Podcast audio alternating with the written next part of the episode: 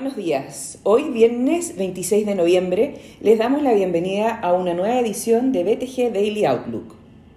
El tipo de cambio abre en 830 sobre el cierre del día anterior, con las bolsas globales cayendo con fuerza, al igual que los commodities, explicado por la nueva variante de COVID-19 que está rápidamente avanzando en Sudáfrica, impulsando el tono risk-off de los mercados. Por su parte, el bono del Tesoro a 10 años en 1,52%, cayendo 11 puntos bases.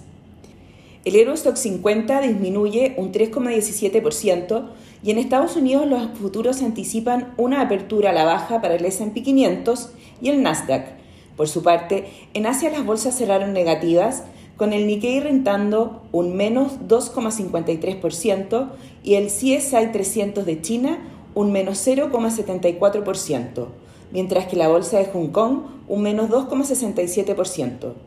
Los commodities transan negativos, con el cobre retrocediendo un 3,57%, el petróleo WTI un 6,12% y el hierro un 4,87%.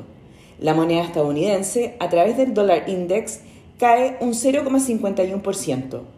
Por su parte, la tasa del bono del Tesoro de dos años se encuentra en 1,52%, cayendo 11 puntos base. En el plano internacional, hoy se mantiene un tono risk-off por la nueva variante de COVID-19 que está rápidamente avanzando Sudáfrica. Al día de ayer había más de 100 casos. Según otros datos de test PCR, el 90% de los casos nuevos eran de esta cepa.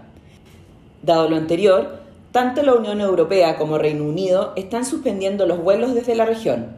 Adicionalmente, se encontraron casos en Singapur y Hong Kong.